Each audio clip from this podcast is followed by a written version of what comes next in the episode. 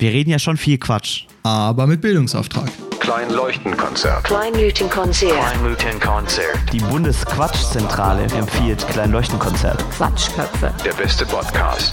Aber sie sind auf alle Fälle lustig. Also meistens. Herzlich willkommen zu Kleinleuchtenkonzert. Wir sind Sandesh Und Nico. und heute haben wir mal wieder eine sehr besondere Folge. Und zwar ist Simon Sumbert zu Gast. Er ist der jüngste Stadtrat in Freiburg, war schon mal auf dem Spiegelcover, hat Rezo getroffen und macht auch allgemein sehr viel und sehr gute Politik, würde ich jetzt einfach mal sagen. Und wir haben mit ihm äh, darüber geredet, ähm, wie es war, in den Gemeinderat zu kommen und ähm, wie man als junger Mensch in der Politik Dinge bewegen kann. Aber hört selbst. So, hallo Simon. Ähm, ich freue mich, dass du hier bist. Äh, herzlich willkommen. Und wir beginnen in unsere Interviews wie immer mit einer kleinen Vorstellungsrunde, die ich aus meiner Internetrecherche rausgeholt habe. Und du darfst mich in jedem Moment unterbrechen. Und ich möchte das auch, wenn du irgendwie merkst, dass ich irgendwas Falsches äh, spreche und dann korrigieren wir am Ende den Wikipedia-Eintrag. Beziehungsweise ähm, erstellen ihn dann am Ende vielleicht noch. Oha, da bin ich Genau. mal gespannt. Ich pass gut auf. Also, du heißt Simon Sumbert, bist 22 Jahre alt zum jetzigen Zeitpunkt der Aufnahme. Schreibst selbst, dass du dein ganzes Leben bis jetzt in Freiburg im Breisgau verbracht hast. Ich sage das nur kurz vorweg, dass wir wissen, in welchem Freiburg wir uns befinden. Im Anschluss werden wir jetzt einfach nur noch über Freiburg sprechen. Ähm, hast nach deinem Abitur ein FSJ in der Flüchtlingssozialarbeit für ein Jahr lang gemacht. Er nickt. Ähm, und bist im Frühling 2019 in den Gemeinderat gewählt worden für die Wählerinnenvereinigung Junges Freiburg mit 17.000 Stimmen. Und ähm, ein paar Wochen später warst du dann auch schon direkt auf dem Spiegelcover ähm, abgedruckt ähm, mit diesem Titel äh, Res äh, Rezo Lutzer. Ich habe kurz überlegt, ob ich das Deutsch oder Englisch sage. Ähm, die Rezo Lutzer, ähm, mit Rezo auch ganz vorne dran, wer ihn kennt, aus der Zerstörung der CDU. Ähm, studierst momentan Politikwissenschaften, bist im Gemeinderat Vorsitzender für die Juppie-Fraktion. Juppie steht für Jung, Urban, Polarisierend und Inklusiv. Ja, das stimmt auch bis jetzt. Sehr gut. Das ist alles korrekt. Ähm, sehr gut. Und ähm, sitzt in den Ausschüssen Verkehr, Umwelt, Migration und Sport. So, Genau. dann haben wir jetzt mal einen ganz kleinen Einblick über dich bekommen. Und da du mich ja nicht immer irgendwie auf Partys oder so dabei hast, um dich vorzustellen, wäre meine erste Frage an dich, wenn du auf eine Party kommst und dich jemand fragt, ja Simon, was machst du eigentlich und wer, wer bist du? Wie würdest du dich beschreiben oder dich vorstellen auf einer Party? Mm, Also, normalerweise habe ich das Gefühl, dass mein Freundeskreis mich so ziemlich als Politik-Nerd wahrnimmt, weil ich ja auch Politikwissenschaften studiere und deswegen vermeide ich es eigentlich, äh, das als Conversation-Starter zu verwenden, sagen, hey, ich mache übrigens Kommunalpolitik. Das ist, äh, glaube ich, meistens wissen die Leute nicht so viel damit anzufangen, leider, muss man sagen. Ähm, und deswegen sage ich einfach, ich studiere Politikwissenschaften äh, und wenn es dann irgendwann zur Sprache kommt, dann verheimliche ich natürlich nicht, dass ich im Stadtrat sitze und tatsächlich auch Politik mache, aber ich trage das jetzt nicht vor mir her. Versuche ich zumindest. Alles klar. Du, du hast keine Cap mit irgendwie Stadtrat-Member. Äh. Noch nicht. Ich habe gehört, irgendjemand will mir das mal zum Geburtstag schenken und ich werde es nie tragen, aber ähm, ja. Es kommt dann in den Schrank und wird oben drauf gestellt. Sehr cool. Ja, wir hatten mal eine Person, äh, den Stefan, der hat gemeint, äh, er sagt einfach, er ist äh, Berater bei der AOK oder äh, Flugbegleiter. Bank oder irgendwie sowas. Genau, Ja. einfach, dass niemand nachfragt, was er genau macht, weil er andere Menschen so interessant findet. Ähm, okay, also du würdest sagen, du bist sozusagen Politikwissenschaftsstudent. Heißt das, du würdest, du siehst dich eher als Politiker oder als politisch engagierte Person dann in dem Sinne? Hm, Also aktuell bin ich ja im Stadtrat und das ist ein Ehrenamt, sagt man. Also es geht zwar relativ viel Zeit drauf, wenn man das Ganze ordentlich machen will. Ähm, Das sind im Schnitt, würde ich schätzen, so 20 Stunden die Woche, also schon ein sehr intensives Ehrenamt, aber es ist und bleibt ein Ehrenamt und ich glaube, da dann zu sagen, ich bin Politiker, ähm, ist ja eher was, was man damit verbindet, dass man das beruflich, hauptberuflich macht und das ist aktuell noch äh, mein Studium, was mich quasi da Vollzeit äh, fordert, würde ich sagen. Sehr cool, ja. Ähm, ja, legitim. Ähm, heißt, ähm, dass, wenn, wenn du so in, im Stadtrat sitzt, ähm, dann, ähm, wie, viel, wie viele andere junge Menschen in deinem Alter sind da auch irgendwie vertreten in, äh, in Freiburg? Weil ich glaube, in Freiburg sind es ein paar Leute oder beziehungsweise ist der Durchschnitt jünger, aber du bist schon einer der jüngsten, gell?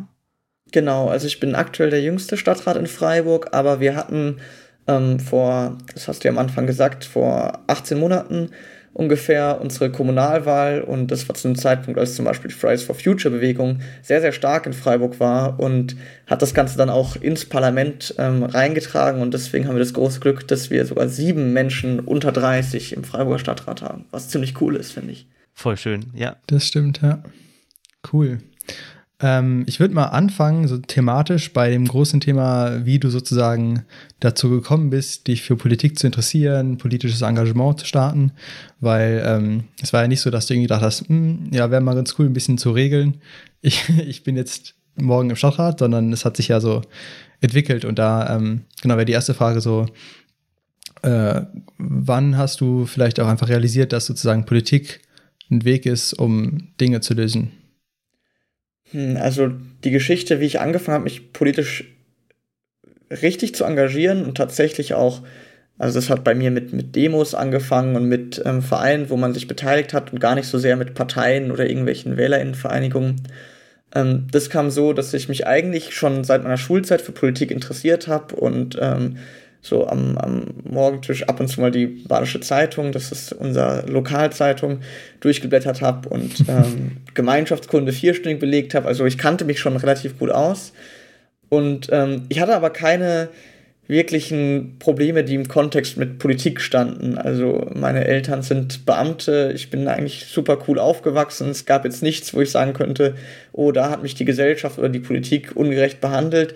Und dementsprechend ähm, war mir das auch oft, äh, ja, hat so, glaube ich, die entscheidende Motivation gefehlt. Und das hat sich geändert, als ich ein freiwilliges soziales Jahr gemacht habe im äh, Geflüchtetenwohnheim, dem größten von Freiburg. Ähm, weil ich habe davor schon relativ viel äh, in der Geflüchtetenhilfe ehrenamtlich mich engagiert, aber mein FSJ habe ich zu einem Zeitpunkt gemacht, als relativ viele Menschen nach Deutschland gekommen sind und die Sozialarbeit war damals total mit der Situation überfordert. Ähm, es gab nicht genügend ähm, Zimmer, es gab nicht genügend äh, psychiatrische Betreuung, es gab manchmal nicht genügend Windeln und Hygieneartikel für die Leute. Es waren wirklich ganz, ganz schlimme Zustände, muss man sagen. Und ähm, wir als Sozialarbeit haben immer versucht, ähm, den Einzelfällen zu helfen und zu schauen, wo können wir äh, am Start sein, um irgendwie die akute Not zu lindern. Aber über das gesamte Jahr habe ich halt gemerkt, dass es ähm, so wie, wie Migrationsbewegungen funktionieren und so wie die in der Geschichte immer funktioniert haben, dass es immer ein bisschen eine Flut ist, die kommt, wenn, wenn irgendwo im, in Krisengebieten wieder ein Krieg ausbricht, dann werden immer wieder Menschen zu uns kommen.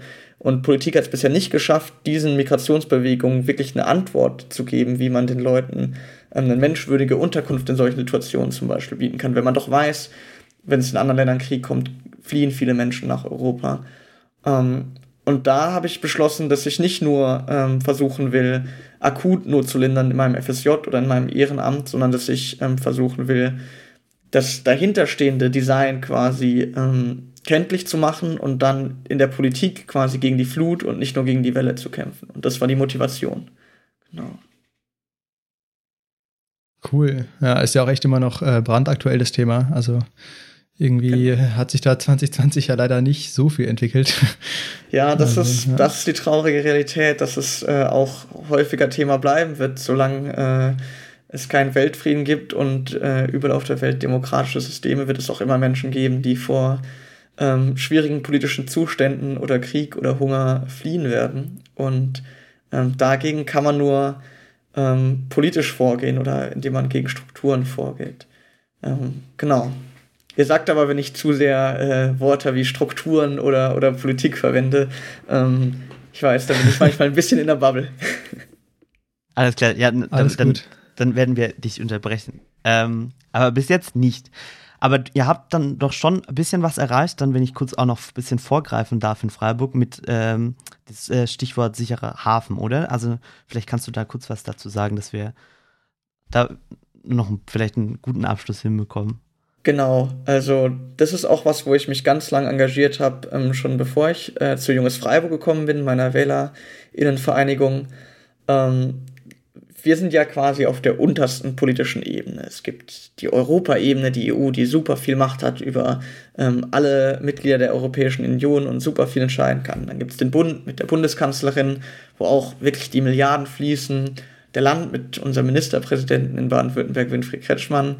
Und wir in der Kommune sind quasi nur eine kleine Stadt mit 250.000 Einwohnern und unser eigen, einziges ähm, wirkliches ähm, Momentum, um irgendwas durchzusetzen auf diesen größeren politischen Ebenen, ist oftmals die Öffentlichkeit und ähm, der Druck von unten quasi, dass man sagt, die Politiker auf den höheren Ebenen, die müssen auch nach unten hören, weil wir wissen besser, was bei uns in Freiburg passiert, als der Ministerpräsident oder die Bundeskanzlerin. Und deswegen haben wir es geschafft, dass die Stadt Freiburg ähm, sich äh, zum sicheren Hafen erklärt hat auf äh, unseren Antrag hin und gesagt hat, dass die Stadt bereit wäre, mehr Geflüchtete unter menschenwürdigen Umständen aufzunehmen. Und das war ein Riesenerfolg für uns. Vor äh, mittlerweile zwei Jahren, glaube ich schon, ist das her. Cool, nice. Äh, Glückwunsch, sage ich da einfach mal. Ähm, ja, echt mega cool. Und ich finde es auch irgendwie äh, voll schade, dass man teilweise da so in der öffentlichen Debatte oft nur viel von Problemen hört. Und also Politik hat ja so ein bisschen die Tendenz, dass es nicht die eine große Lösung gibt, durch die dann alles besser wird, sondern es ist ja oft so, dass man dann hier eine kleine Teillösung hat und da eine kleine Teillösung und das ist ja immer zu wenig, aber irgendwie, ja, vielleicht ist da manchmal ein bisschen wenig Applaus, sage ich mal, für, für Dinge, die dann doch erreicht werden. Ja. Aber ähm, nochmal zurück zu der Frage, ähm, wie du dann reingekommen bist. Hast du dir dann quasi in dem Moment gesagt, okay, du möchtest sozusagen in die Politik um genau das zu ändern? Oder war das dann sozusagen die Motivation, in die Politik zu gehen? Und hast, dann hast du dir gedacht, okay, dann will ich aber nicht nur an dem einen Ding arbeiten, sondern jetzt irgendwie auch an verschiedenen anderen Dingern. Ja, tatsächlich habe ich damals noch ähm, gesagt, dass äh, Parteien und die Politik alle ganz, ganz schwierig sind, weil man da ja Kompromisse schließen muss und auch Druck ausgesetzt ist und äh, man ja die, diese Erzählung von Berufspolitikern kennt, die mit ganz vielen Idealen in die Politik gegangen sind und dann mit der Zeit sich verändert haben, sage ich mal, und ähm, anderen Interessen gefolgt sind als mit denen, denen sie sich ursprünglich aufgestellt haben. Und davor hatte ich ganz große Angst. Und deswegen habe ich mich zuerst eigentlich nur in Vereinen und, und ehrenamtlichen Organisationen engagiert. Und dann wurde ich tatsächlich gefragt, ähm, von einem Bekannten und einem Freund von mir, der bei Junges Freiburg damals aktiv war, ob ich mir nicht vorstellen könnte, zu kandidieren für die Kommunalwahl. Und dann habe ich mir das länger überlegt und habe dann schlussendlich Ja gesagt, eben weil Junges Freiburg ähm, eine parteiunabhängige Organisation ist, die explizit junge Menschen in das Stadtparlament, also den Gemeinderat, ähm, bringen will, um dort ähm, das denen zu ermöglichen, mitzureden, ohne dem Druck von diesem politischen System komplett ausgesetzt zu sein, weil man immer mit der eigenen Partei stimmen muss, auch wenn man es eigentlich manchmal gar nicht so cool findet, was die eigene Partei gerade macht und so weiter. Und dieses Konzept ähm, fand ich total super und deswegen ähm, habe ich mich da entschieden, dafür zu kandidieren und bin im Stadtrat gelandet. Einfach so plötzlich. ja, also natürlich nicht komplett plötzlich, aber es war schon ähm, ein, ein, ein, relativer Kickstart. Ich wurde ein halbes Jahr äh, vor der Kommunalwahl gefragt, tatsächlich, ähm, dass sie sich das mit mir super vorstellen könnten. Und ich habe mir das überlegt und ja gesagt. Und dann ging eigentlich auch schon der Wahlkampf los. Ähm, das heißt, ich bin gar nicht äh, rumgerannt im Wahlkampf und habe erzählt, ja, ich engagiere mich seit vier Jahren kommunalpolitisch, sondern einfach, wer ich bin, warum ich das machen möchte und ähm, wofür ich mich einsetzen will und äh, quasi gar keinen politischen Background im Lebenslauf, äh, der mich irgendwie in, bei Junges Freiburg oder bei irgendeiner anderen politischen Partei in diesem System äh, gesehen hatte. Also es war schon relativ kurzfristig für, für so eine politische ähm, Kandidatur, denke ich. Spannend. Also es, aber es war doch so ein halbes Jahr dann sozusagen, bevor, bevor dann die Wahl war. Hm, hat dich sozusagen jemand gefragt Könntest du dir das vorstellen? Und dann hast du gesagt, ja, mache ich. Ähm, weiß nicht, vielleicht kannst du den, den, diese, diese, die Szenerie nochmal so ein bisschen beschreiben, wie, wie das dann war und was, was hat dann für dich am Ende dafür ähm, dich dazu gebracht zu sagen, ja, okay, das, dann, dann mache ich das da, ähm, statt äh, wie bisher sozusagen hauptsächlich dich in einen Verein zu engagieren? Mm, genau, das war ein halbes Jahr vorher, weil es bei der Kommunalwahl in Baden-Württemberg üblich ist, dass jede Liste oder jede Partei, die antritt, ähm, eine Liste aufstellt von Menschen, ähm, die für sie in den Stadtrat kommen sollten. Und da sind in der Regel 48 ähm, Leute drauf, denn wenn man 100% der Stimmen kriegen würde, dann äh, hätte man 48 ähm, Mitglieder von seiner Liste im, im Stadtrat ähm, und wird quasi die, die absolute 100% Mehrheit und die möchte man dann natürlich auch ausfüllen. Und die Listen werden in der Regel ein halbes bis, bis Vierteljahr vor der Wahl aufgestellt und dementsprechend hatte ich dann schon noch mal Zeit, mich auf den Wahlkampf vorzubereiten, aber für die Listenaufstellung war es relativ kurzfristig. Und ich habe da Ja gesagt, weil bei mir einfach viel menschliches Vertrauen zu den Leuten ähm, bei, bei Junges Freiburg war und ich gesagt habe, die würden ähm, das nicht machen, bloß weil sie gerade irgendwie noch eine helfende Hand brauchen, sondern weil sie auch wirklich an mich glauben. Und ähm, kannte ja viele von denen auch schon vorher, von einigen Demos oder von, von ähm, anderen Organisationen auch, wo die auch aktiv waren. Und ähm, zum anderen hat es mich natürlich auch gereizt, ähm, tatsächlich äh, mithelfen zu können, dass Entscheidungen in die richtige Richtung zumindest getroffen werden. Also ich glaube, als Mitglied von so einem Stadtrat oder von, von jedem Parlament ist man ja immer eine relativ kleine Stimme. Da ist also mit einem 41. Stimmenanteil bin ich sogar noch relativ einflussreich, würde ich sagen. Im Bundestag ist man ein 700. als MdB. Aber man kann natürlich auch mit vielen anderen Entscheidungsträgern und EntscheidungsträgerInnen reden und die beeinflussen und man kann auch einfach eine Stimme in die Diskussion hineintragen und ich glaube, da, wenn man sich geschickt anstellt, kann man schon einiges verändern. Das hat mich gereizt. Sehr schön. Ähm, und man hat, man, man, man sieht ja jetzt, ähm, du hast es geschafft, äh, du sitzt da drin. Ähm, und diese Wahlkampfzeit, also wenn, du jetzt sagst, so, das war so ein Vierteljahr davor oder so, ähm, wie, wie, wie auslaugend war das und wie, wie ist das so als vor allem junger Mensch, wenn man dann plötzlich in so einer, so einer Aufmerksamkeit auch medial und vor allem bei kommunalpolitischen ähm, Wahlen ist es ja auch oft so, dass dann sehr viel die, die örtlichen Zeitungen und sowas sehr genau ähm, auf einen schauen und man hat ja viele Leute, die einen irgendwie kennen und so. Wie war das für dich so? Mm, das war ziemlich ungewohnt aufs Erste, weil wir auch relativ große Plakate ähm, gedruckt haben. Und es war ein bisschen so, ich weiß nicht, ob ihr das kennt, wenn man beim Friseur sitzt und sich so ständig im Spiegel anschauen muss und dann anfängt sich an jedem kleinen Detail im Gesicht irgendwie zu stören und so ganz unsicher wird. So war das nur, wenn man durch die Stadt Fahrrad gefahren ist und alle 50 Meter gefühlt sein Gesicht oder das Gesicht von Freunden und, und seins irgendwo in der Menge gesehen hat. Ähm, also das allein war schon eine merkwürdige Erfahrung und man wurde natürlich auch äh, ab und an angesprochen, gerade an Wahlkampfständen, wenn die Leute einen von den Plakaten erkannt haben oder auf Podiumsdiskussionen, wo die Leute schon davor wussten, wer man ist und sich schon informiert hatten. Aber auch wenn man einfach ein bisschen in der Stadt umhergelaufen ist oder auf dem Weg zu einer Veranstaltung war, hat man manchmal was zugerufen bekommen und daran muss man sich natürlich in gewisser Weise ähm, gewöhnen das Schöne ist, dass dann nach dem Wahlkampf auch wieder Normalität einkehrt. Also es ist jetzt heute nicht so, dass ich irgendwie total häufig äh, von irgendwelchen Unbekannten angesprochen werde, weil mein Plakat vor einem Jahr in der Stadt hing, sondern wenn mich jetzt Leute ansprechen, dann haben sie eigentlich ein Anliegen in der Sache und nicht nur, hey, du bist der vom Plakat, sondern dann wissen die schon, ähm, wer ich bin und wollen mit mir über ein politisches Anliegen reden. Aber äh, nochmal eine Frage dazu, äh, finde ich irgendwie echt voll interessant. Ähm, und also was, was haben die Leute dann gesagt oder was, in was für Gespräche kamst du da? Also da gab es eigentlich alles. Es gab natürlich ein paar Menschen, die mich einfach nur erkannt haben das witzig fanden und dann Hallo sagen wollten. Ähm, es gab Menschen, die äh, kamen mit Kritik auf mich zu und sagen, das und das, die Forderung aus unserem Wahlprogramm fanden sie nicht so gut, dabei würden sie uns eigentlich wählen. Es gab Leute, die waren voll des Lobes und haben gesagt, ihr macht das super und euch wähle ich. Und es gibt natürlich auch immer in der Politik Menschen, die wissen alles besser. Und ich wurde zwei, dreimal überfallen von Unbekannten, die mir erzählt haben, dass der neue Stadtteil, der in Freiburg gebaut werden soll, sie hätten da den viel besseren Plan, aber niemand würde auf sie hören und haben mir dann teilweise so DIN A4-Blätter mit wirren Planungen in die Hand gedrückt und die versucht man dann ehrlich gesagt relativ schnell abzuwimmeln. Ähm, obwohl ich mir eigentlich zur Aufgabe gemacht habe, dass ich mich möglichst jedem Gespräch ähm, und jeder Frage stellen will, die persönlich an mich interessiert ist. Aber da ist dann irgendwann auch die Frage, wie sinnvoll das ist. Hm. Wieder deine ja, Zeit. Kann ich verstehen. Ja. ja ähm, Nochmal eine Frage dazu. Ähm, du hast ja irgendwie, also genau, du wurdest gefragt, ob du sozusagen kandidieren willst.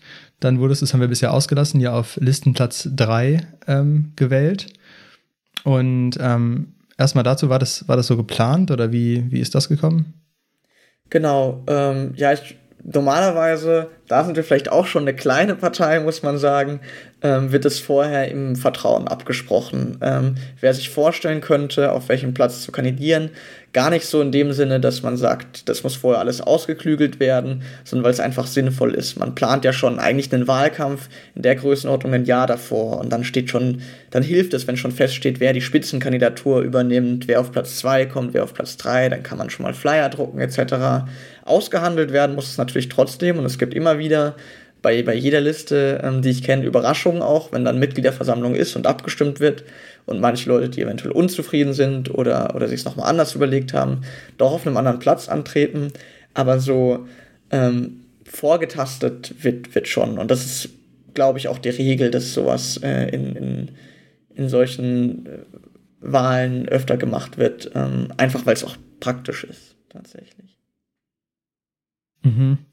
Und dann war es ja so, dass ihr in der vorherigen Legislatur Legislaturperiode, tolles Wort, ähm, dass ihr da ja zwei Sitze hattet, wenn ich richtig bin, ja.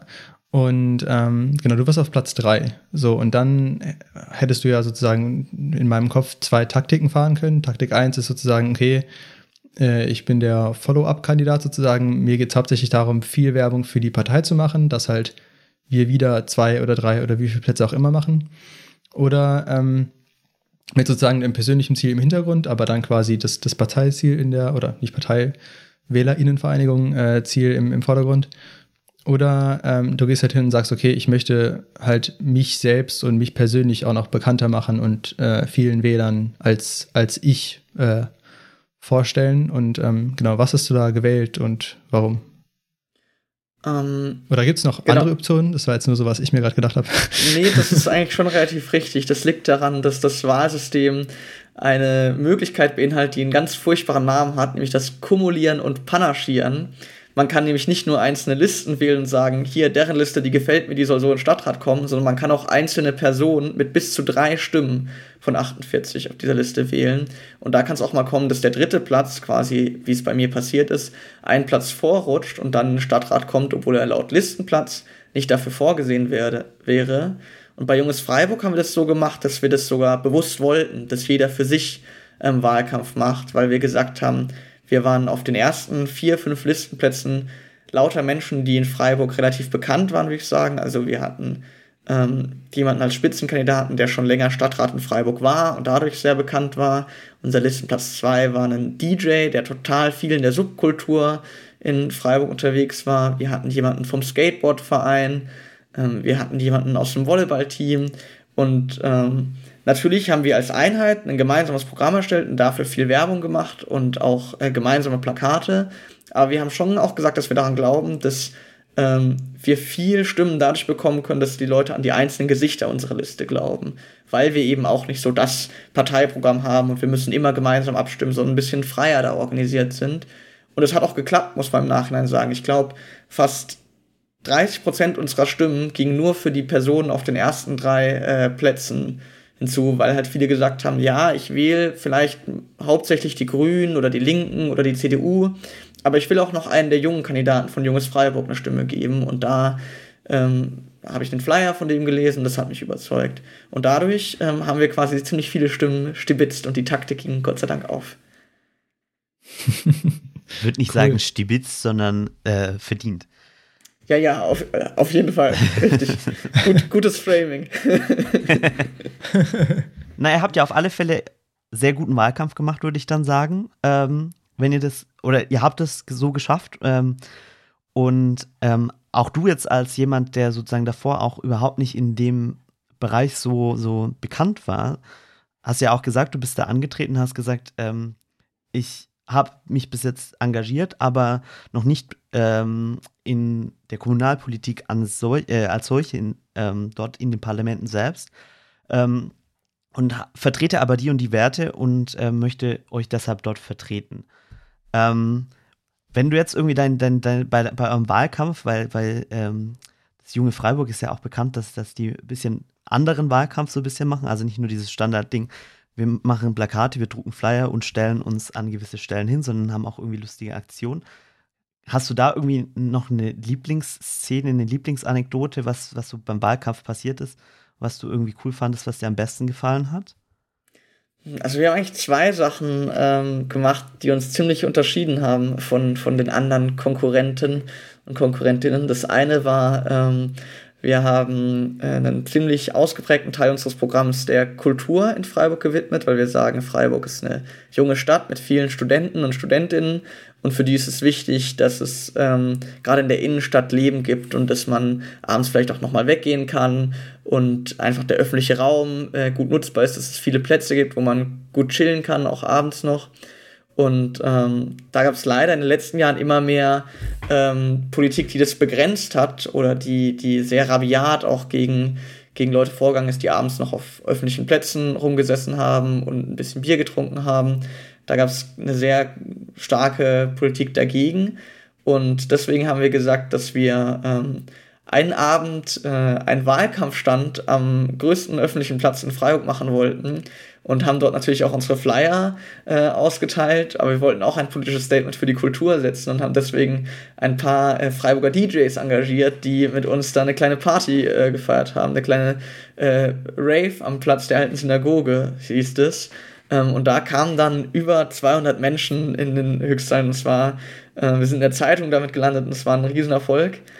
Und ähm, das andere, womit cool. wir gut punkten konnten, war, dass äh, mitten im Wahlkampf Schülerinnen und Schüler aus Gymnasien und Realschule ihre Abschlussprüfungen gehabt haben. Und alle anderen Listen haben das irgendwie vergessen, ähm, dass die auch wählen können und ähm, dass die ihre Prüfung haben. Und wir waren die einzige Liste, die äh, an, den, an den Tagen, wo die Prüfung war, äh, so kleine Tüten verteilt haben mit Nervennahrung, so Schokolade ähm, und ähm, Traubenzucker und so weiter. Und das war einfach sau cool, weil wir da quasi in dem Moment alleine waren und zeigen konnten, hey, wir haben noch einen Blick darauf, was für euch eigentlich wichtig ist und dass ihr eigentlich gerade nicht so viel vielleicht äh, Kommunalpolitik verfolgen könnt, weil ihr die letzten Wochen fürs Abi oder für den Realschulabschluss schwitzen musstet. Aber hier habt ihr eine Tüte mit Süßigkeiten und noch ein bisschen Infos drin und vielleicht wählt ihr uns ja in zwei Wochen, wenn ihr die Feiern satt habt äh, nach dem Abschluss. Und äh, das war, glaube ich, auch eine, eine, eine, Aktion, wo man gemerkt hat, dass, dass wir nochmal einen anderen Blick auf, auf die Sachen haben und auf wie wir Politik machen wollen und Leute ansprechen wollen. Ja, super. Voll also cool. Da, ja. da finde ich, merkt man auch, dass, dass ihr da auch noch nicht ganz so weit davon entfernt seid, also von, von den Abschlussaltern ähm, und da auch irgendwie dann noch ein bisschen nahbar seid. Also, coole Aktion, davon wusste ich noch gar nicht. Hätte ich mich Mega, gefreut. Ja, auch nicht. Hätte ich mich gefreut nach dem Abi. Echt voll cool. Ja, leider also ist nur alle fünf Jahre Kommunalwahl, aber vielleicht machen wir eine Tradition draus. Stimmt. Dann hat jeder fünfte Jahrgang großes Glück. Ja. Nico, hast du noch eine Frage? ich muss dir kurz atmen. Ähm, Alles gut. Dann war der Wahlkampf dann auch irgendwann, wenn wir jetzt sozusagen chronologisch weitergehen, dann war der Wahlkampf dann auch irgendwann vorbei, weil es war die Wahl, der, ähm, die Wahl, der Wahltag und die Wahlnacht, dann wurde ausgezählt und dann war irgendwie klar, du bist da reingekommen. Weißt du noch, wie das war? Hast du deinen Anruf bekommen? Und ähm, man hat ja immer die Szenen so aus Bundestagswahl äh, im Kopf, wenn dann die Wahlpartys sind und man sieht die äh, Fraktion äh, oder die, die Parteivorsitzenden, die dann ähm, auf die Bildschirme starren und die Hochrechnungen anschauen und dann schon den Sekt aufmachen. Wie ist das so in der Kommunalpolitik und äh, wie war das damals für dich zu erfahren, du bist da reingekommen? Hm, tatsächlich war das natürlich alles eine Nummer kleiner, aber die Präsentation war ganz ähnlich. Wir waren nämlich nicht alle an verschiedenen Orten, Parteizentralen oder so, sondern es gab einen großen Ort, nämlich die Lagerhalle von unserer Straßenbahngesellschaft, die die Straßenbahn in Freiburg rumfährt, die genutzt wurde, um alle Stimmen auszuzählen. Und in der Eingangshalle von dem Betrieb wurde dann auch äh, um 17 Uhr, als alle Stimmen ausgezählt waren, eine Präsentation vom Oberbürgermeister gegeben, der quasi verkündet hat, diese Liste hat so und so viele Plätze errungen und das sind die Personen, die die meisten Stimmen ähm, bekommen haben. Und unsere Liste war an neunter Stelle ähm, gesetzt, das war alphabetisch sortiert. Und ich habe geschwitzt die ersten acht Listen äh, bis zum geht nicht mehr. Und dann kam tatsächlich die Nachricht, äh, dass ich gewählt wurde. Und es war, äh, ja, da haben wir angestoßen und uns sehr gefreut, auf jeden Fall. Und es war super. Also so wie man sich das eigentlich im Großen vorstellt, nur alles in einen größeren Veranstaltungsraum ähm, gepfercht mit, mit der Lokalzeitung anstatt dem ZDF. Aber trotzdem alle zusammen, sehr schön. Genau, und man musste auch gleich im Anschluss Statements abgeben, teilweise, wie man die Wahl interpretiert und wie es ist, gewählt zu werden. Also ich Gott sei Dank nicht, ich war total fertig, aber einige wurden da interviewt zum Wahlausgang. Und äh, ist jetzt eine blöde Frage, klassische Frage, die immer gestellt werden muss. Was war dein erster Gedanke da, als du das Ergebnis gesehen hast? Also war das so, ist es geschafft oder jetzt geht die Arbeit erst richtig los und oder wie?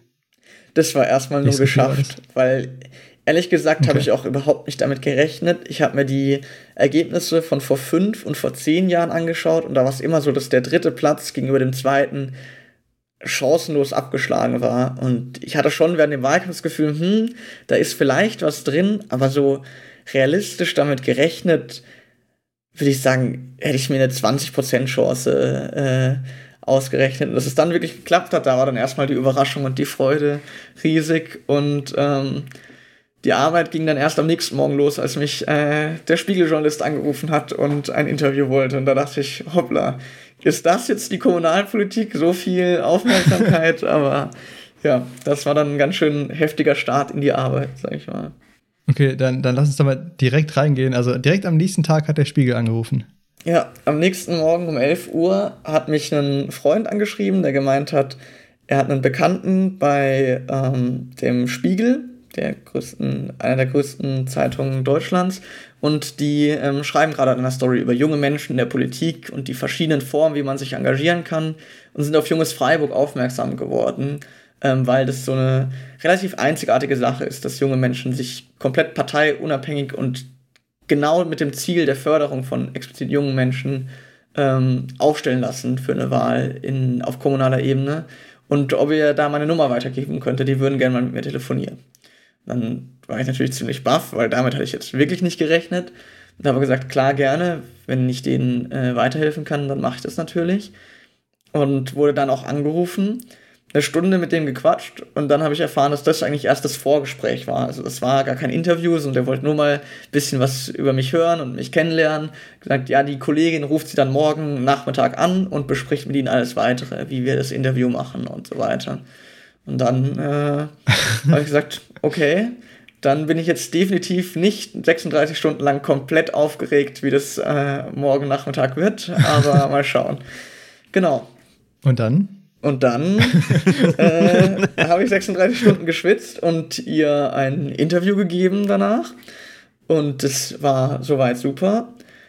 Ähm, habe einen Tag lang nichts mehr gehört, gedacht, okay, das wird halt so ein Artikel über junge Menschen. Habe immer noch nicht gewusst, wer alles in diesem Artikel interviewt worden ist und um wen es geht. Und dann habe ich nochmal einen Anruf bekommen, dass äh, sie das Interview so spannend fanden, dass sie mich gerne nach Köln einladen würden und dort alle Menschen, die sie interviewt haben, hineinladen würden zu einer Art runden Tisch und dort auch nochmal Fotos von uns machen wollten.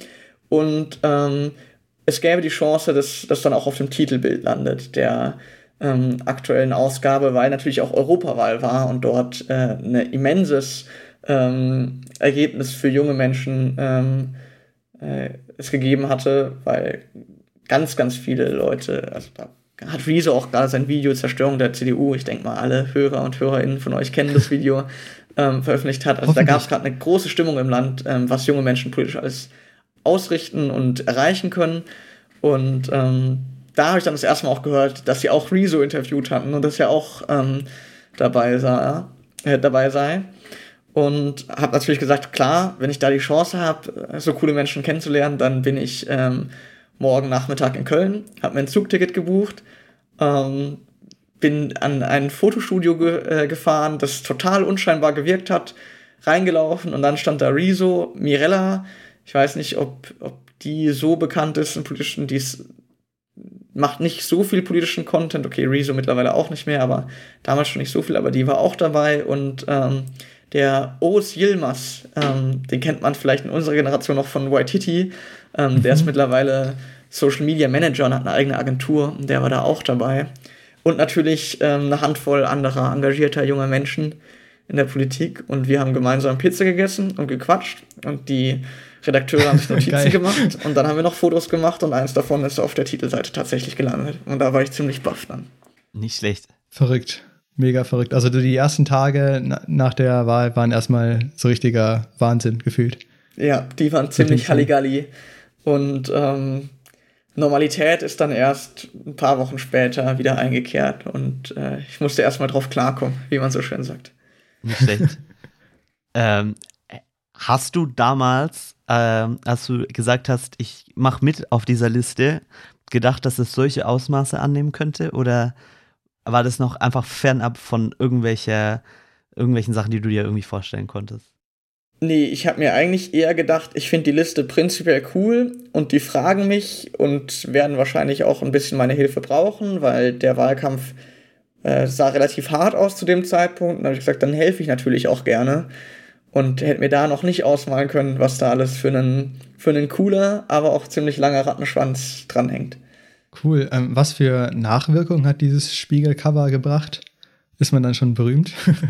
Sehr provokante Frage.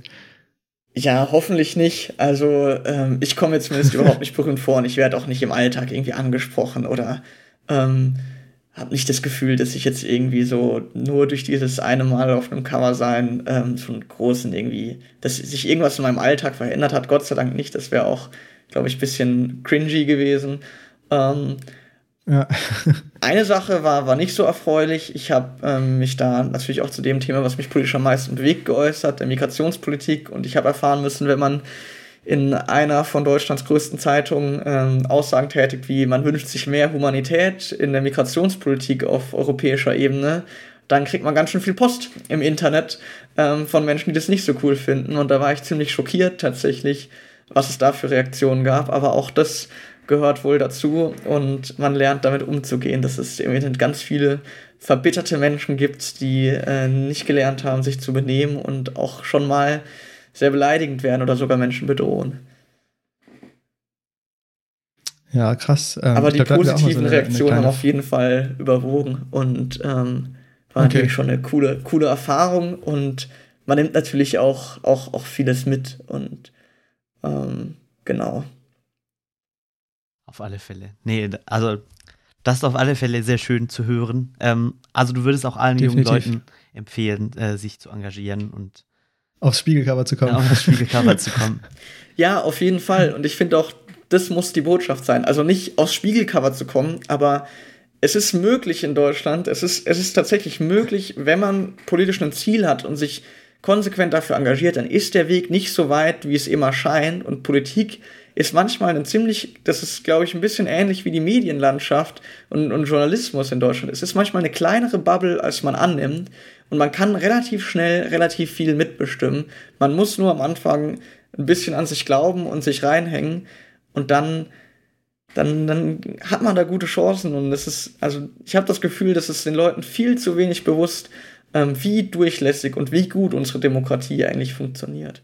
Ähm, dann noch eine Frage dazu. Also sehe ich mega genauso. Ähm, mega genauso. Naja, äh, sehe seh ich. Große Zustimmung, so, große Zustimmung von Sandisch. Äh, große Zustimmung. äh, äh, große Zustimmung, geringe Eloquenz. Äh, was wollte ich sagen? Ah, genau, äh, dieses Spiegelcover, die Menschen, die du da getroffen hast, die haben ja auch noch ein paar Türen geöffnet, oder? Wenn ich das richtig sehe oder nicht? Ja, auf jeden Fall. Also ich habe Rezo ähm, zwei, dreimal ähm, wieder getroffen im Jahr 2020 und ähm, auch natürlich, also Rezo selber geht nie ans Handy.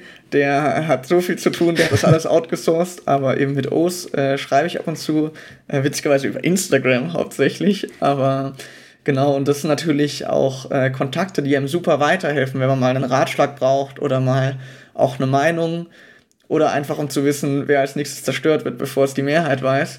Ähm, das ist natürlich auch alles ziemlich cool ähm, und man, man genießt es auch, keine Frage, aber im Endeffekt ging es dann auch für mich darum, schnell wieder zu merken, eigentlich habe ich mich ja für den Stadtrat wählen lassen und will für Freiburg coole Sachen machen. Da ist so eine bundesweite Sache mit dem, mit dem Spiegelcover schon cool, aber Kommunalpolitik äh, ist das, was ich eigentlich machen wollte und da habe ich mich dann auch relativ bald wieder zurückbesonnen und ähm, habe das quasi so ein bisschen alles mitgenommen und habe jetzt äh, einen Kontakt zu Rezo und Mirella in der Hosentasche quasi und irgendwann ist es bestimmt auch mal von Vorteil und war auch schon von Vorteil, aber wichtig ist für mich jetzt erstmal, dass ich gute Politik für Freiburg hinkriege, gemeinsam mit meiner Fraktion. Sehr cool. Ähm, du sprichst es gerade auch schon ein bisschen an, wie wenn du mir meine Gedanken gelesen hättest. Ähm, so einen Stadtrat oder einen Gemeinderat, da können sich ja viele Leute so ein bisschen was drunter vorstellen. Man hat es irgendwann mal in Gemeinschaftsgründe gehabt. Ähm, man wählt äh, den Bürgermeister in der Kommunalpolitik und dann wählt man äh, den Gemeinderat. Man hat dann dieses komplizierte System, was du vorhin schon ein bisschen erklärt hast, dass man dann so und so viele Stimmen geben kann. Dann kann man auf die Listen Stimmen geben und so weiter. Und dann hat man in Freiburg zum Beispiel 48 Leute da drin sitzen und die können abstimmen. Ähm, du bist jetzt auch noch Vorsitzender von einer Fraktion. Ähm, und wenn wir jetzt, wenn, wenn, wenn ich jetzt sagen muss, würde, du äh, erzählst uns jetzt mal ganz kurz das Einmaleins der Kommunalpolitik in ganz kurz. Ähm, wie werden da Sachen gemacht, die dann am Ende ähm, die FreiburgerInnen ähm, dann beeinflussen in ihrem täglichen Geschäft? Also wie ist da so der Ablauf? Ja, also im Prinzip funktioniert das tatsächlich wie ein kleiner Bundestag. Ähm, wir sind 48 Mitglieder und nach der Wahl finden Fraktionsgespräche statt, wo sich einzelne Listen zusammentun, um mehr Stimmengewicht proportional zu haben und damit eine bessere Verhandlungsposition, eine bessere Chance, ihre Ziele umzusetzen. Und wenn diese Fraktionen gebildet sind, ähm, kriegt jeder Stadtrat in der Fraktion bestimmte Fachausschüsse zugeteilt, wo man sich äh, zwischen dreimal im Jahr bis zwölfmal im Jahr trifft und alle Themen anspricht, die auf kommunaler Ebene in dem Bereich anstehen ähm, und sich darüber informiert und äh, auch Vorlagen von der Stadtverwaltung ausgeteilt werden, was der aktuelle Stand ist. Und dort findet eigentlich die hauptsächliche Politik statt und dort wird viel diskutiert über was richtig ist und was falsch und was man noch verstärkt tun sollte. Und dann gibt es einmal im Monat eine Gemeinderatssitzung, wo quasi nicht nur die Fachausschüsse, die, wo eher 20, 30 Leute drin sitzen, mit ähm, gewählten Mitgliedern, sondern der gesamte Gemeinderat, äh, die Amtsleiter von der Stadtverwaltung, die Presse, die Bürgermeister, der Oberbürgermeister, alle kommen da zusammen und dort werden dann die Entscheidungen, die schon in Ausschüssen diskutiert worden sind, offiziell und, und öffentlich abgestimmt und sind somit äh, beschlossene Sache und werden, werden umgesetzt so schnell wie möglich von der Stadt Freiburg. So funktioniert es, wenn ich es ganz knapp erklären könnte. Sehr gut. Dann cool. haben unsere ZuhörerInnen jetzt einen ganz schnellen Überblick bekommen, was, was du da auch machen kannst und welchen Einfluss du da hast. Und ähm, also die Sacharbeit, wie das äh, Philipp Amthor so, Amthor so schön nennt, oder die Sachthemen, wie war das nochmal? Was sagt er immer? Weiß ich nicht genau. Ich, ich habe nur genug mit dem Schabernack im Kopf, aber vielleicht kommt das auch von einem Meme. ich hatte mal eine Zeit, da war ich, da war ich richtig in den Philipp Amthor-Memes irgendwie am Start. Zur ja, Sache, ähm, Schätzchen. Hm? da ich immer Super. Geil. Sehr gut. Ähm, ich bin auch, also ich würde viel dafür geben, um mal dieses äh, Zerstörungsvideo von Philipp Amthor zu sehen. Aber naja, äh, was ich eigentlich sagen wollte, also die, die Sacharbeit sozusagen passiert dann in den Ausschüssen und da wird dann sozusagen, also wie kann man sich das vorstellen, kommt dann, also wo, wer bestimmt, dass über ein Thema diskutiert wird? Also wie, wie kommt ein Thema auf die Tagesordnung? Also teilweise macht das der Oberbürgermeister als Chef der Stadtverwaltung, wenn die Stadtverwaltung akute Probleme hat. Das kann zum Beispiel sein, an der Schule regnet, regnet Wasser total viel durchs Dach und man muss da ganz dringend ein Sanierungsprogramm beschließen. Dann setzt der Oberbürgermeister das kurzfristig auf die Tagesordnung, weil sein Schulamt ihn informiert hat und da Handlungsdruck besteht. Das ist die eine Sache, das ist quasi das laufende Geschäft. Und die politischen Akzente, die können die Fraktion selber setzen. Man kann nämlich als Fraktion auch einen Antrag stellen, dass ein Thema im Gemeinderat behandelt werden soll. Und dann, wenn der Antrag eine Mehrheit bekommt, äh, ist die Stadtverwaltung dafür zuständig, dass innerhalb von drei Sitzungen ähm, eine Vorlage dazu erstellt wird, sprich, dass alle Gemeinderäte zum Thema den aktuellen Sachstand zusammengefasst bekommen und jeder Antrag hat normalerweise auch eine Richtung. Also die Stadtverwaltung soll ein Konzept vorlegen, wie man die Stadt sauberer halten soll oder wie äh, mehr Raves auf dem Platz der alten Synagoge stattfinden können. Und dann macht die Stadtverwaltung dann einen Vorschlag dazu, wenn der Antrag eine Mehrheit hatte. Und der wird dann öffentlich im Gemeinderat diskutiert und man kann auch noch Änderungsanträge, wenn einem was nicht passt oder wenn man nochmal eine Schippe drauflegen will, stellen. Ähm, und quasi da wird dann quasi der, der politische Inhalt von Seiten der Fraktion verhandelt und man hat den Handlungsspielraum, äh, auf den es so sehr ankommt äh, in solchen Parlamenten. Ist das schlüssig cool. oder zu kompliziert? Nee, gar nicht. Nee, nee, macht schon Sinn. Äh, was, ist, was ich gerade die ganze Zeit denke, ist so diese, die Stadtverwaltung ist so ein, äh, ein mysteriöser Begriff für mich, weil ähm, ich mir da nicht so drunter vorstellen kann, wer das ist, was die tun, von wem die angestellt werden. Also ähm, kannst du erzählen, was die machen und wer das ist? Klar, also normalerweise ähm, hat eine Verwaltung auf, auf der Stadtebene erstmal Pflichtaufgaben. Also zum Beispiel, wenn du deinen Führerschein ähm, beantragst, dann äh, holst du den nicht bei irgendeiner Bundesbehörde ab, sondern beim, ähm, lass mich nicht lügen, ich glaube beim Ordnungsamt, bei der, bei der Führerscheinstelle in, von deiner Stadt. Und dafür muss natürlich Personal eingestellt werden, dass das alles reibungslos funktioniert. Und das sind die sogenannten Pflichtaufgaben von der, von der Kommune. Das ist das, was getan werden muss. Und allein dafür braucht es einen ziemlich großen Apparat. Und dann gibt es aber auch noch freiwillige Aufgaben, die eine Kommune übernehmen kann, aber jetzt nicht per Gesetz verpflichtet zu ist. Zum Beispiel, dass es schöne Parks in der Stadt gibt oder dass es ein kulturelles Angebot gibt ähm, oder dass es zusätzliche zu den bereits bestehenden Sozialmaßnahmen gibt, um, um Menschen in Freiburg, die in sozial schwierigen Lagen stecken, besonders zu fördern. Das sind alles freiwillige Aufgaben und ähm, damit die in Kraft treten, muss quasi der Gemeinderat ähm, das beschließen, was gemacht werden soll, wie viel gemacht werden soll und dafür dann auch Personal einstellen, das sich darum kümmert, weil wir sind nur ehrenamtlich tätig und wir 48 könnten gar nicht so viel machen, wie für 250.000 Menschen nötig ist. Und so wächst quasi über die Jahre und über die Jahrzehnte eine äh, Stadtverwaltung heran, die sich um all diese Sachen kümmert und die dann natürlich aber auch, und da wird es dann knifflig, eine eigene Meinung manchmal hat, auch wenn sie das immer leugnen würden. Aber wenn man 20 Jahre zum Beispiel in der Sozialhilfe arbeitet, dann mag man es vielleicht nicht unbedingt ähm, so sehr, wenn dort auf einmal Gelder gekürzt werden sollen, weil der Stadtrat das verlangt. Und deswegen ist es für uns auch immer eine Aufgabe, die Vorlagen zum Sachstand der Verwaltung, die wir bekommen, ganz kritisch zu lesen und auch mit ganz vielen Leuten aus der Stadt zu reden. Was meint ihr denn dazu? Ihr kennt euch doch auch damit aus. Seht ihr das genauso wie die Stadtverwaltung oder seht ihr das vielleicht anders? Habt ihr das schon mal anders erlebt? Weil es natürlich gar nicht bewusst gelogen oder manipuliert gibt, aber weil es immer zwei Dinge, zwei, zwei Sichtweisen auf, also mindestens zwei Sichtweisen auf eine Thematik in der Politik gibt und das für uns ganz arg wichtig ist, dass wir das aus allen möglichen Blickpunkten beleuchten, bevor wir entscheiden. Mhm, ja, vor allem auch wenn die Stadtverwaltung auch diese Maßnahmen dann vorschlagen kann, äh, stelle ich mir vor, dass es dann nochmal viel wichtiger ist, weil es ist ja eins sozusagen den, den aktuellen Stand äh, zu präsentieren, aber sozusagen auch konkrete Sachen vorschlagen ist ja nochmal ein viel konkreteres Level. Genau, deswegen sagt man auch, eine Aufgabe von einem Stadtrat ist es, die Verwaltung zu kontrollieren und die städtischen ah, okay. Das ist quasi die Exekut. Ja?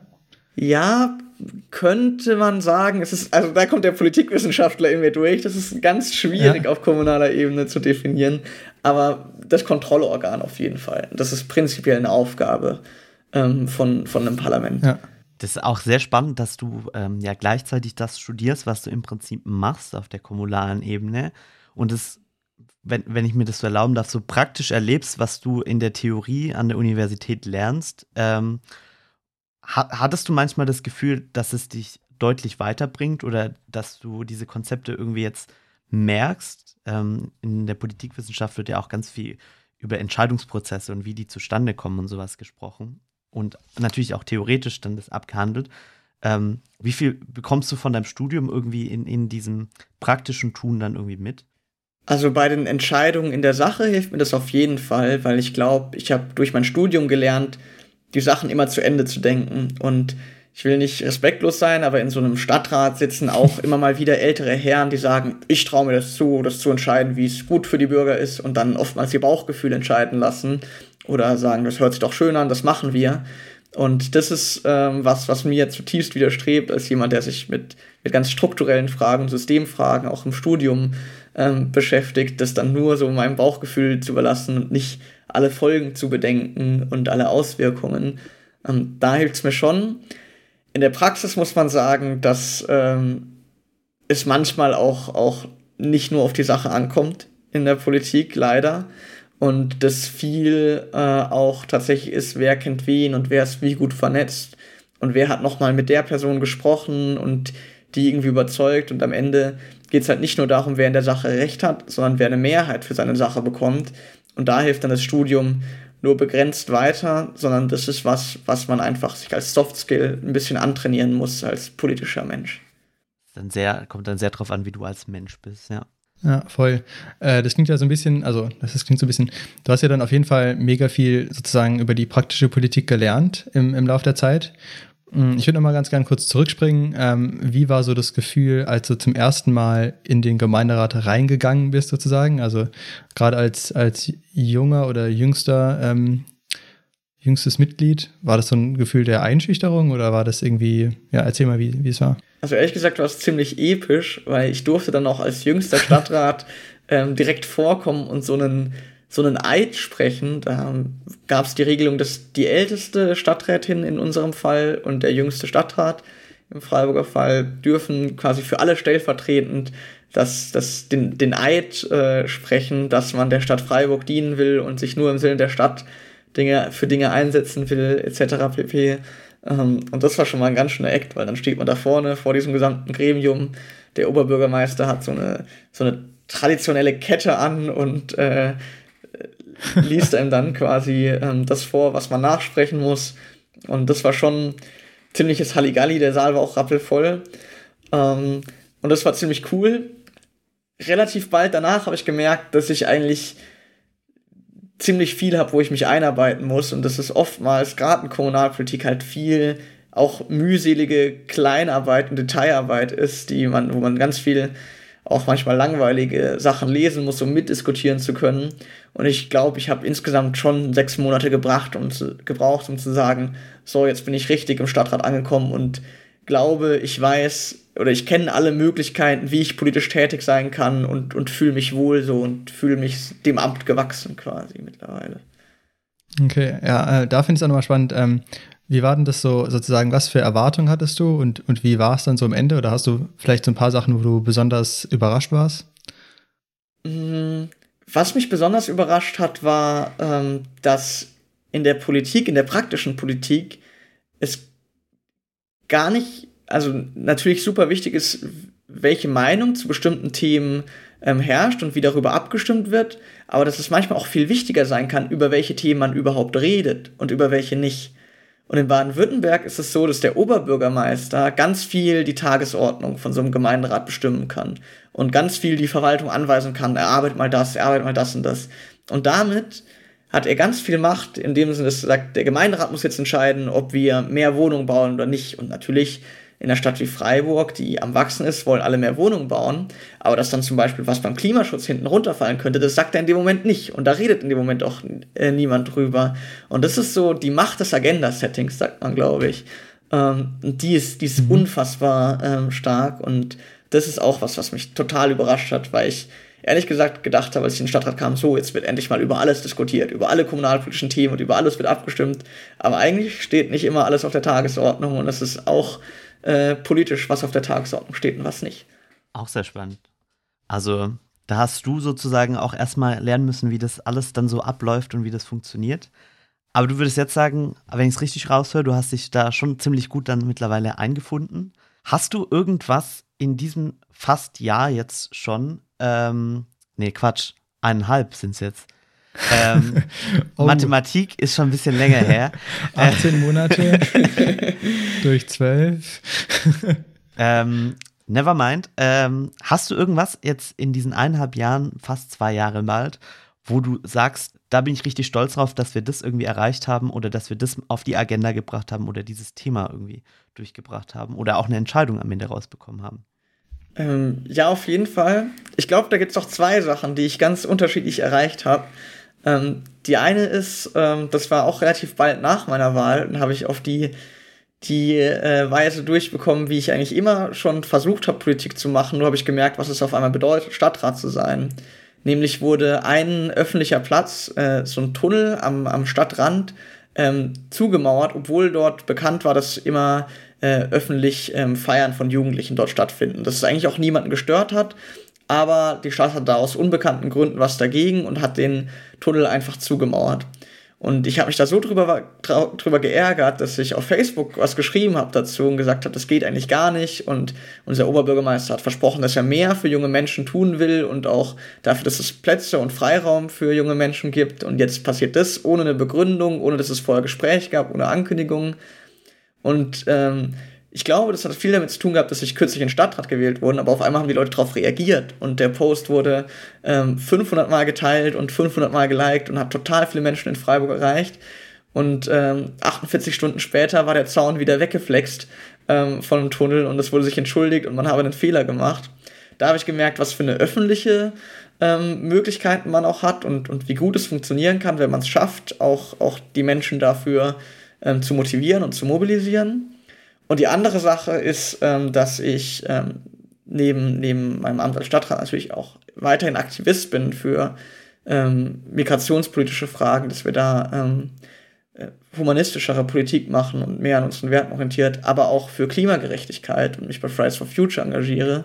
Und wir haben Forderungen äh, vor der Wahl aufgestellt ähm, für die Stadt Freiburg, ähm, die sie umsetzen soll, um möglichst bald klimaneutral zu werden.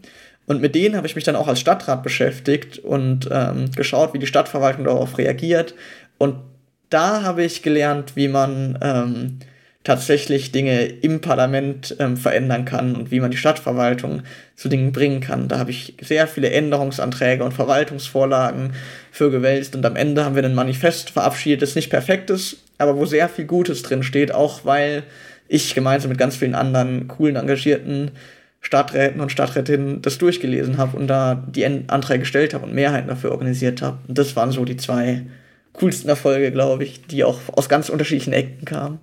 Mega schön. Voll cool. Mega. Ja, ich finde es voll cool, dass du da irgendwie so. Ist ja erstmal so eine ganz neue Situation, irgendwie was anderes sozusagen. So ein bisschen Freestyle mit Fridays for Future vielleicht auf der Straße stehen und irgendwas fordern, bis hin zu, okay, ich telefoniere jetzt mit irgendwelchen Abgeordneten und frage, was ist deren Meinung, würdest du mich dabei unterstützen und so weiter. Äh, ähm, also zumindest so stelle ich mir das Stichwort Mehrheiten organisieren, was du gerade genannt hast, vor.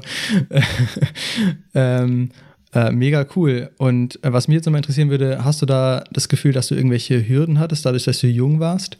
Weil ich finde so gerade, wenn ich jetzt so als äh, äh, ja, Politik interessierter Mensch sozusagen in, in die Medien schaue, sehe ich halt auf der einen Seite Schüler, hauptsächlich teilweise auch Studenten, eben mit Fridays for Future auf der Straße, die sich irgendwie beschweren und sagen, okay, ähm, ihr hört uns gerade nicht genug, gut genug zu und es geht um unsere Zukunft und so weiter.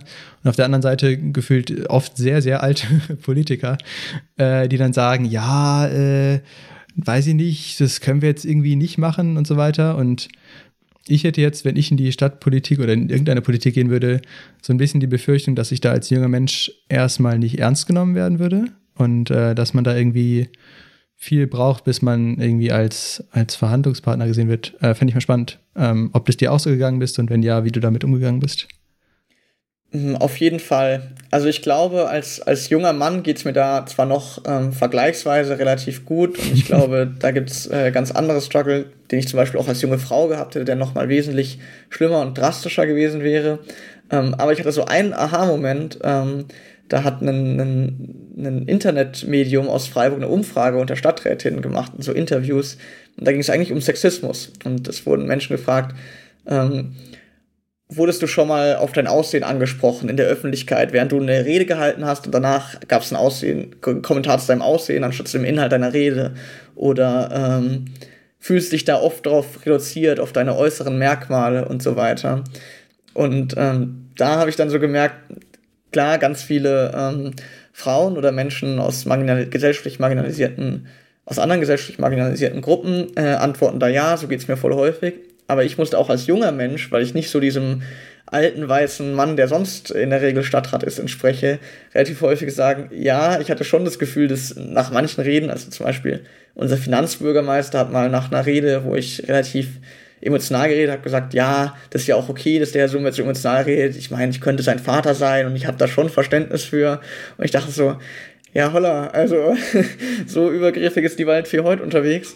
Ähm, und es wurde dann auch so gelacht und ich habe irgendwo auch mitgelacht. Ich finde es dann auch nicht in dem Moment natürlich tragisch und ich glaube, da gibt es Leute, die erleben wesentlich Schlimmeres als ich und ich will mich da nicht auf eine Stufe stellen. Aber die Erfahrung gibt es auf jeden Fall und es ist schon problematisch. Ja, so ein hm. bisschen wird dir ja dann auch deine politische Meinung auch ja dann so ein bisschen abgesprochen, wenn man sagt, der kann ja sowieso sich keine richtige Meinung, also da ist so ein bisschen ja der Subtext dabei, sich eine Meinung bilden, weil der viel zu emotional geladen ist, um die Fakten neutral dann zu bewerten. Also genau. Oder anderer Klassiker ist auch, als ich in deinem Alter war, da habe ich auch so geträumt und so weiter. Wo ich mir denke, ja, aber ich habe halt die Fakten auch auf meiner Seite. Hier sind sie, da kannst du sie lesen und widersprich mir bitte, wenn ich falsch liege und erklär es mir, wenn du es mit deiner Lebenserfahrung so gut machen kannst. Aber das ist dann leider noch nie passiert. Naja. Schade. Das finde ich, find ich auch echt immer so ein, so ein interessantes Ding. Irgendwie so, ja, äh, alle jungen Leute sind idealistisch und sonst irgendwas. Und dann frage ich mich so, okay, gibt es jetzt Gründe, dass das falsch ist? Oder geben die Leute einfach nur auf? so gefühlt irgendwie. Und ja, keine Ahnung. Es ist ja auch so, deshalb finde ich es so schön, dass, dass es bei euch in Freiburg ähm, so viele junge Menschen Da ist die Welt gibt. noch in Da Ordnung. ist die Welt noch in Ordnung. ähm, aber also eure Wähl äh, Wählerinnenvereinigung Junges Freiburg, die sich nur damit beschäftigt, da, junge Leute auch zu vertreten und deren Meinung. Weil es geht ja für mich zumindest ähm, politisch gesehen darum, dass man die Gesellschaft möglichst breit vertritt und das, wie sozusagen die Gesellschaft zusammengewürfelt ist und nicht, dass man sowas Aristokratisches hat, sodass eine mehr, äh, eine Gruppe an Menschen, die denkt, sie weiß es besser, dann über alle entscheidet, weil das ist eben nicht das, wie ich mir das vorstelle. Und deshalb finde ich das auch so schön, äh, dass wir dich jetzt heute hier haben und was du in Freiburg machst. Genau, und das ist auch so. äh, eigentlich ein super, also das hat mich auch sehr überzeugt an Junges Freiburg, weil es ist ja nicht nur, dass wir in den Stadtrat gewählt werden und dann coole Arbeit für junge Menschen machen können. Es ist auch, dass wir einen unheimlichen Druck auf Parteien erzeugen können, weil ich sage ganz klar, in dem Moment, wo junge Menschen nicht mehr benachteiligt werden, in normalen Parteien, braucht Junges Freiburg auch nicht mehr und wird es uns wahrscheinlich auch nicht mehr geben, weil dann so viele junge Menschen die Chance haben, bei Parteien ernst genommen zu werden und mitmachen zu können und und sich dort auch wohlfühlen werden. Und dann ist es auch okay, wenn es uns nicht mehr braucht. Aber solange das nicht funktioniert, machen wir es einfach selbst. Sehr cool. Das finde ich cool, äh, dass man, ja, dass es da einfach so genügend motivierte Leute gab, die ja nicht gesagt haben, boah, das ist nervig, sondern wir machen jetzt wirklich was, weil, ja, also so, denken ist ja immer einfach, aber dann wirklich umzusetzen, Plakate zu drücken und so weiter und so fort, das ist ja wirklich schon äh, signifikant viel Arbeit, sage ich mal. Ähm, wenn wir schon wieder so halb beim Wahlkampf sind äh, oder äh, generell bei, bei Öffentlichkeitsarbeit, vielleicht nochmal die Frage, ähm, du bist ja als junger Mensch natürlich ein äh, sogenannter Digital Native. Das Wort wollte ich auch mal unbedingt äh, sagen. und, äh, und kein Boomer. Ähm, genau, und äh, du hast ja auch transparent sozusagen zum, zum Ziel gesetzt. Und ähm, da wollte ich einmal fragen, was, was ist sozusagen dein, dein Ansatz an, was willst du auch sozusagen zwischen den Legislaturperioden machen, was, was die Leute informiert? Gerade weil es ja oft so ein bisschen die Tendenz hat, ähm, dass man halt sozusagen vor im Wahlkampf viel sichtbar ist und dann tauchen viele Leute ab und dann äh, tauchen sie wieder auf. Genau. Erzähl mal. Ähm, genau, also bei uns läuft da super viel über Social Media, einfach weil das der Platz ist, an dem am meisten junge Menschen äh, auf einem Fleck sind. Das ist, glaube ich, kein analoger Ort mehr, sondern es ist einfach Facebook, äh, Insta, ähm, Twitter, TikTok mittlerweile. Und wir versuchen da als Junges Freiburg quasi auf möglichst allen Kanälen präsent zu sein und die zu erreichen. Ich persönlich ähm, habe mir da auch zum Ziel gesetzt, äh, relativ äh, viel präsent zu sein, auch wenn mir persönlich Fragen gestellt werden, die immer zu beantworten. Ich mache es aber nur auf Kanälen, wo ich mir selber authentisch vorkomme. Weil ich habe im Wahlkampf sau häufig gesehen, dass irgendwie jeder, der Stadtrat oder Stadträtin äh, werden äh, wollte, sich auf einmal auf allen Social-Media-Kanälen äh, angemeldet hat, gar nicht so genau gewusst hat, wie es eigentlich funktioniert hat und dann sehr boomermäßig, sag ich mal, rumgelaufen ist. Und ich glaube, das merken die Leute sofort, ob das Leute machen, weil sie Lust drauf haben und, und sich damit auseinandersetzen oder ob sie es halt nur machen, weil sie denken, es bringt ihnen irgendwie politisch was. Und ähm, so will ich, will ich das nie machen wollen. Ähm, sondern wenn dann immer mit, mit äh, coolem Gedanken dahinter und dass man einfach ähm, seine Meinung vertritt auf Social Media und dann entweder das gut bei den Leuten ankommt oder halt nicht, aber ähm, anders funktioniert es, glaube ich, auch überhaupt nicht.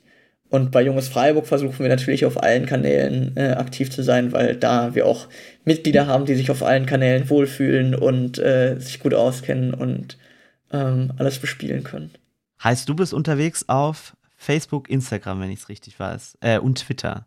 Ja, genau, und Twitter. Und TikTok äh, bin ich nicht, äh, bin ich beziehungsweise nur anonym unterwegs und schaue mir Privatvideos an, aber äh, da wird es auch keinen politischen Kontext, äh, Content geben von mir in, in absehbarer Zukunft.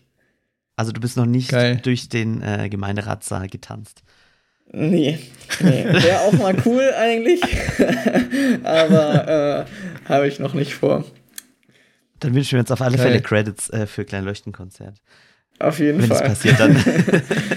Das, das kann ähm, ich versprechen. Challenge.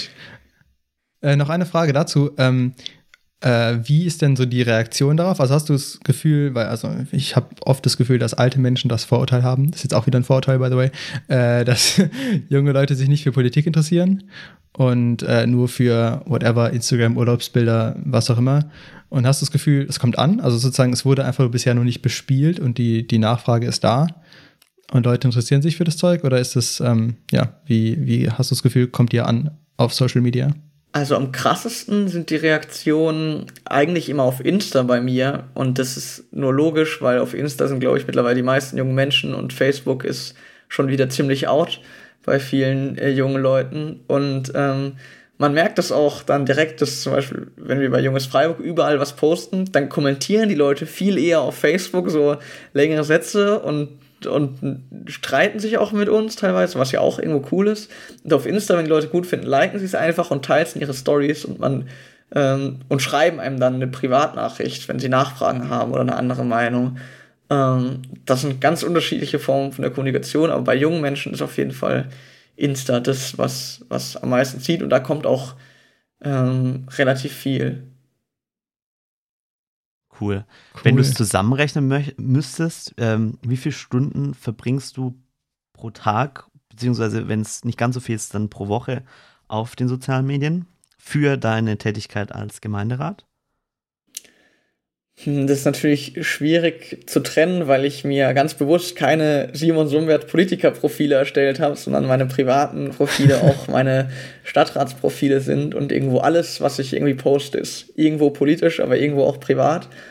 Ähm, aber ich würde schon sagen, dass ich äh, am Tag mindestens eine halbe Stunde gezielt drüber nachdenke, ähm, was kann ich politisch demnächst mal wieder machen oder ähm, mich damit beschäftige. Gerade auf Twitter ist bei mir eigentlich, eigentlich das habe ich nur für politische Zwecke und äh, kaum für irgendwelche privaten Sachen. Und da bin ich eine halbe Stunde täglich, würde ich sagen. Und ähm, wenn mich ein Thema beschäftigt, dann eben auch mal länger. Und ich schreibe einen längeren Post dazu auf Facebook, ähm, wofür ich mich auf kommunaler Ebene einsetzen will oder auch, ähm, wenn es um Bundestagswahlen geht oder Landtagswahlen. Und dann setze ich mich da eben länger ran und, und mache mir Gedanken, wie ich das formulieren kann und wie ich dafür sorgen kann, dass es die Menschen auch erreicht. Sehr spannend. Dann sind wir ganz cool. gespannt, was dann bei der äh, nächsten Landtagswahl dann auch entsprechend kommt äh, von dir. Da wird es wahrscheinlich dann ah, ja, viel äh. geben. Oh, ähm, ja. Hast du schon irgendwelche Vorhersagen? was, ist dein, was ist dein Call für die Bundestagswahl und die Landtagswahl? Oh je, da kann, also wenn man eins gelernt hat 2020, dann dass alles passieren kann. Also ich weiß noch, ähm, dass äh, haben jetzt wieder ganz wenige Menschen auf dem Schirm, aber bevor Corona losging, war die Union in einer ziemlichen Krise, weil niemand genau gewusst hat, wer wird jetzt der nächste Vorsitzende und äh, Annegret Kramp-Karrenbauer sich ziemlich in die Ecke manövriert hatte davor. Ähm, und dann kam Corona und auf einmal war nur noch die Kanzlerin im Fokus und alle lieben jetzt wieder die CDU. Und ich glaube, genauso kann es aber auch in neun Monaten schon wieder ganz anders aussehen und da kann alles passieren. Gerade in einem Wahlkampf, wo die Bundeskanzlerin, die amtiert, nicht mehr antritt und Mutti quasi ein Stück weit ähm, weg ist. da werden die Karten schon nochmal neu gemischt. Ähm, ich glaube, dass die Union im Vergleich zu wie sie ähm, heute dasteht, auf jeden Fall nochmal einiges verlieren wird. Ähm, Ob es dazu reicht, dass sie in Zukunft nicht mehr den Kanzler, ich glaube, das muss man nicht gendern, ähm, stellen, ähm, das weiß ich nicht. Ich persönlich würde mich sehr freuen, aber ähm, sicher kann ich nicht. Aber ich bin mir, ich bin mir sicher, dass die Grünen in Baden-Württemberg bei der Landtagswahl wieder den Ministerpräsidenten stellen werden, ähm, in welcher Koalition auch immer. Da bin ich mir sehr sicher. Da ist ja auch nicht mehr so viel Zeit. Cool, ja, das stimmt. Äh, ich habe noch eine Frage. ähm, und zwar nochmal äh, kurz zurück zu den Prinzipien. Du meintest, dass du so ein bisschen äh, vorsichtig warst, äh, wegen dem in die Politik gehen sozusagen oder in sich, sich aufstellen lassen, weil du Angst hattest, dass du sozusagen deine Prinzipien verrätst, sage ich jetzt mal. Ich hoffe, das war jetzt richtig paraphrasiert. Ähm, und da fände ich es mal spannend, wie du das so siehst, sozusagen im kontinuierlichen Prozess und auch wenn du dich jetzt vielleicht mal irgendwann weiterentwickelst und ein anderes Amt anstrebst. Mm, ich glaube, dass ich das aktuell relativ gut im Griff habe, aber auch nur, weil ich den Weg gegangen bin über Junges Freiburg und über eine Partei unabhängige ähm, Organisation, weil es ist tatsächlich schon passiert, dass mich Parteien äh, sowohl zur Landtagswahl als auch zur Bundestagswahl angefragt haben und so mal angefragt haben, könnte ich mir nicht vorstellen, da ähm, zu kandidieren oder mal so ein Amt zu bekleiden. Und dafür müsste ich dann natürlich aber auch in die Partei antreten und dafür werben etc. Und die Gespräche, die ich da jetzt führe, da merke ich richtig, dass es tatsächlich Gespräche auf Augenhöhe sind, ähm, weil die Parteien auch junge Menschen suchen, die sich schon einen eine politische Haltung haben und auch schon ähm, sich auskennen damit, wie Politik in einem Parlament funktioniert und auch außerhalb davon. Und ähm, das ist natürlich sehr, sehr hilfreich und da habe ich das Gefühl, ich muss nicht, ähm, wenn ich mich mal dafür entscheiden sollte, einer Partei beizutreten, da sagen, okay, ich akzeptiere irgendwie alles von euch und höre erstmal zwei Jahre nur zu und klebe Plakate, sondern ähm, viele Leute kennen mich schon und wissen, wofür ich stehe und ähm, wissen, dass ich mich einer Partei nur anschließen würde, wenn ich äh, da zu sehr großen Teilen dahinter stehen würde. Und ähm, das ist natürlich eine, eine, eine coole Situation auf jeden Fall. Ähm, aber das alles geht, glaube ich, zu großen Teilen auch äh, deshalb, weil ich jetzt durch eine äh, Initiative in den Stadtrat gewählt worden bin, die nicht abhängig von Parteien ist. Ähm, und ich wüsste nicht, wie es wäre, wenn ich jetzt seit zehn Jahren bei den jungen Liberalen oder bei den Jusos oder bei der Jungen Union gewesen wäre und jetzt irgendwie versuchen würde, mich da hochzukämpfen. Ich glaube, da ist man nochmal anderem Druck äh, ausgesetzt, sich anpassen zu müssen und mit dem Strom schwimmen zu müssen, damit man irgendwann mal in die Position kommt, ein politisches Amt bekleiden zu können. Nicht schlecht. Ich würde noch eine Frage mir kurz ähm, nochmal in die Richtung Internet ähm, dich fragen. Du hast mal in einem Interview gesagt, du hast so ein bisschen Angst davor, in einer Bubble zu landen und sozusagen nur Informationen aus einer gewissen Sichtweise zu bekommen. Ähm, was tust du dagegen, dass das nicht passiert? Weil es ist ja schon sehr, sehr leicht, dass man das, dass es einem auf Social Media und im Internet passiert. Ähm, ich versuche mit allen demokratischen und demokratisch eingestellten Menschen und Parteien zu reden. Und es ist tatsächlich im Stadtrat auch so, dass ich zum Beispiel mich äh, relativ gut mit der Fraktionsvorsitzenden von der äh, CDU verstehe und auch privat äh, relativ viele Freunde haben, die deutlich konservativer sind als ich. Und äh, ich mag das voll, mit denen zu diskutieren. Wir sind uns dann selten einig, aber wir, solange es da einen Rahmen gibt, wo es, respektvoll ist und wo man sich nicht krumm nimmt, dass man unterschiedliche politische Meinungen hat, funktioniert das super und ich äh, habe da für mich äh, so die Einstellung, dass ich quasi nie Menschen ablehnen will, äh, mit denen zu reden oder auch ein Gespräch verweigern würde, solange sie demokratisch eingestellt sind. Und ähm, genau, und versuche auch aktiv auf die Menschen zuzugehen, wenn es äh, akute Meinungsverschiedenheiten gibt. Ähm, ich weiß jetzt nicht, ob mich das für immer dafür schützen wird, nicht manchmal in der Bubble zu leben und manchmal eine einseitige Sicht zu haben, aber das ist so mein, mein, mein Vorsatz, ähm, den ich versuche einzuhalten.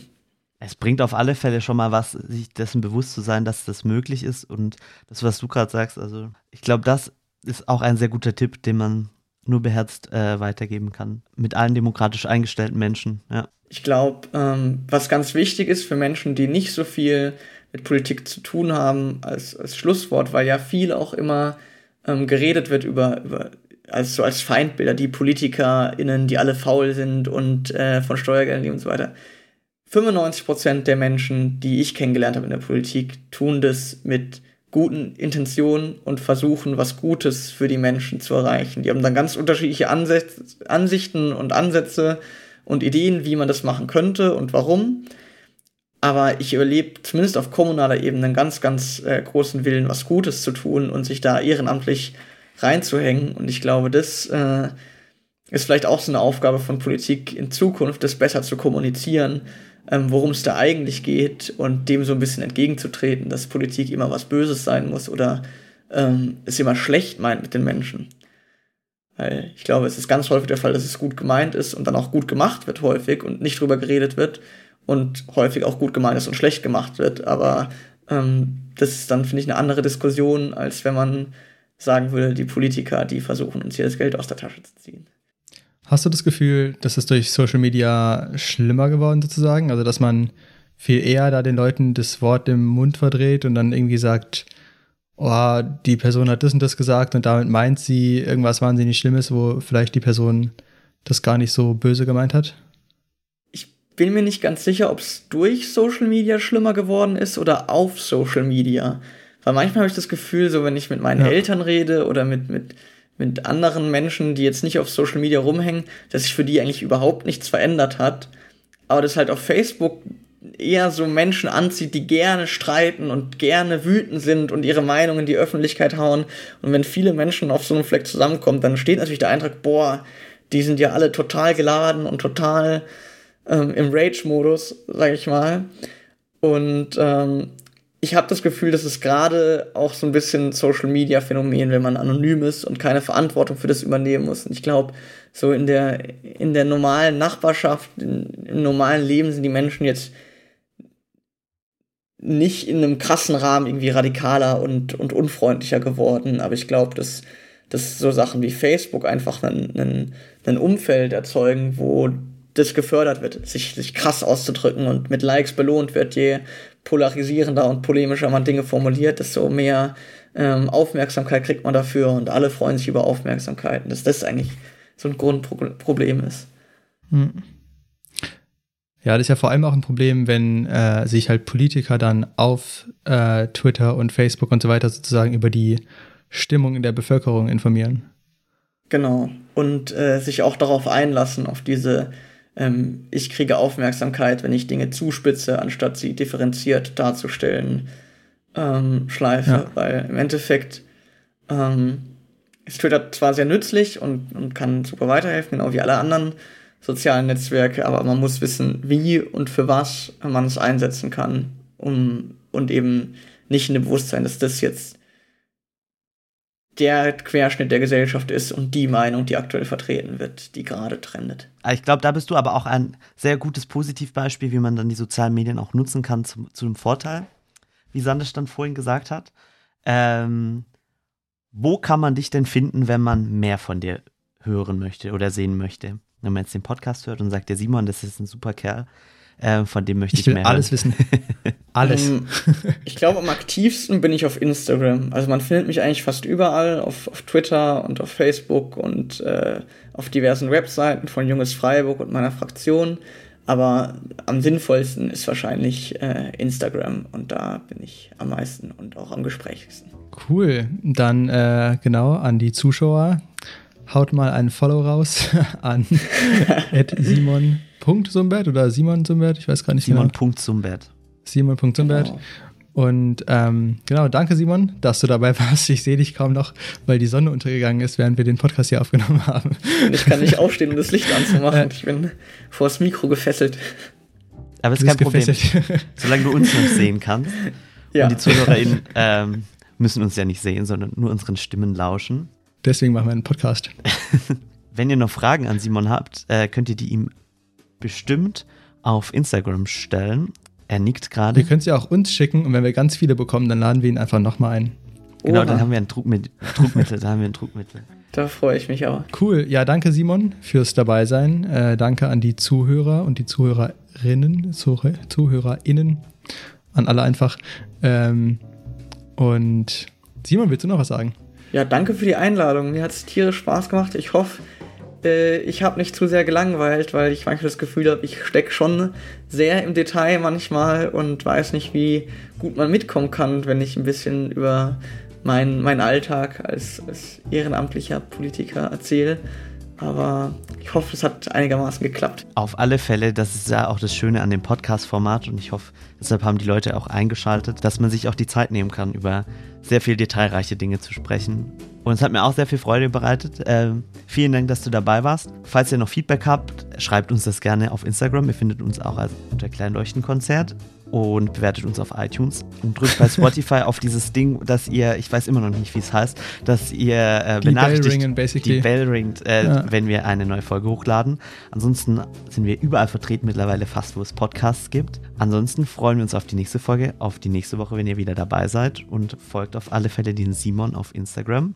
Vielen Dank, Simon, nochmal, dass du dabei warst und wir verabschieden uns von euch und sagen Tschüss. Tschüss zusammen. Klein Leuchtenkonzert. Der beste Podcast.